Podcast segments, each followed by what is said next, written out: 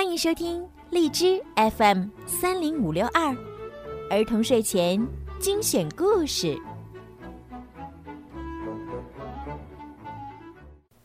我和我的祖国，一刻也不能分割。无论我走到哪里，都留下一首赞歌。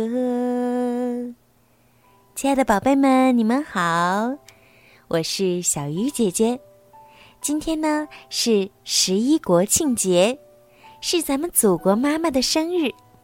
首先呢，要祝福我们伟大的祖国生日快乐！今天呀，小鱼姐姐又给你们带来好听的故事了。冬天来了，所有的动物都开始睡觉了，小鼹鼠却还想在雪里玩儿。可一个人怎么玩呢？小鼹鼠做了一个小雪人，和自己一起玩儿。小雪人真可爱，可太阳一出来，小雪人就开始融化。小鼹鼠该怎么帮助小雪人呢？让我们一起来听一听今天的故事吧。鼹鼠和雪人。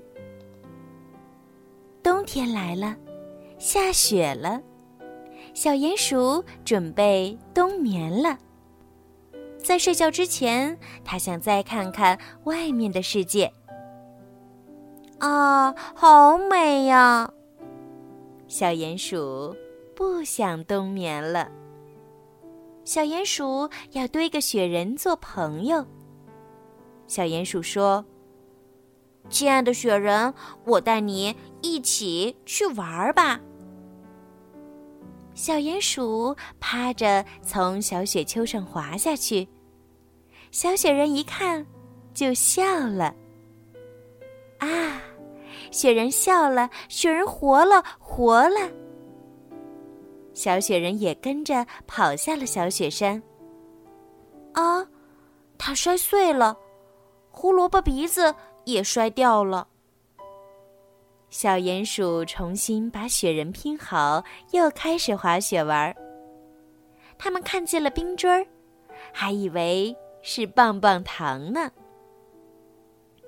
他们又开始打雪仗玩儿。忽然，他们在雪堆里发现了一辆小雪橇。太好了，可以玩滑雪橇了。他们一边滑一边大喊大叫。他们把小动物们吵醒了，只有聪明的猫头鹰还在睡觉。玩着玩着，天气就变暖和了，小雪人在慢慢融化。这可怎么办呀？小鼹鼠赶忙给救援大队打电话。没过多久，狗救生员就骑着雪地摩托来了。狗救生员把小鼹鼠和正在融化的雪人拖在车后带走了。他们来到了缆车站，小鼹鼠欢呼起来：“我们有救了！我们有救了！”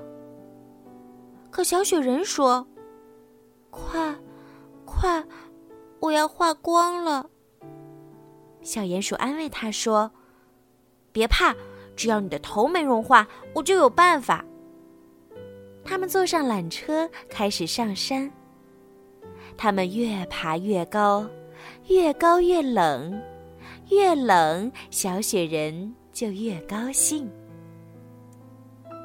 他们到了雪山顶，小鼹鼠立刻忙了起来。小鼹鼠用雪团给小雪人做好了身体。还帮雪人租了一对滑雪板，让他留在雪山顶上玩。小鼹鼠自己坐上雪橇，开始下山。他说：“小雪人，明年冬天见。”小雪人留在雪山上滑雪，小鼹鼠回到山下欣赏春天的美景。他们互相想念，可是。他们什么时候才能再见面呢？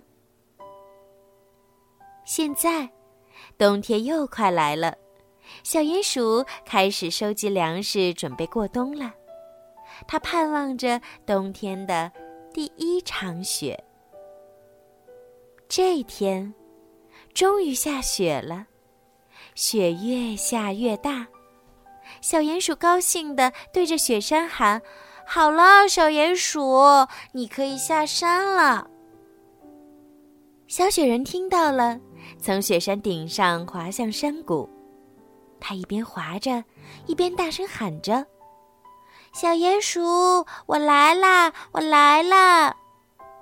小雪人的呼喊声把冬眠的动物们吵醒了，他们看见小雪人在滑雪，都很惊喜。小雪人滑过了乌鸦居住的松树，野兔居住的地洞，一下子投入小鼹鼠的怀抱，他们又可以在雪地里打滚儿、滑雪、坐雪橇了。小鼹鼠和小雪人高高兴兴的。在一起玩耍。好了，今天的故事就听到这儿了。在今天节目的最后啊小鱼姐姐还要为你们播放一首好听的歌曲。让我们一起为祖国妈妈祝福吧。今天是你的生日我的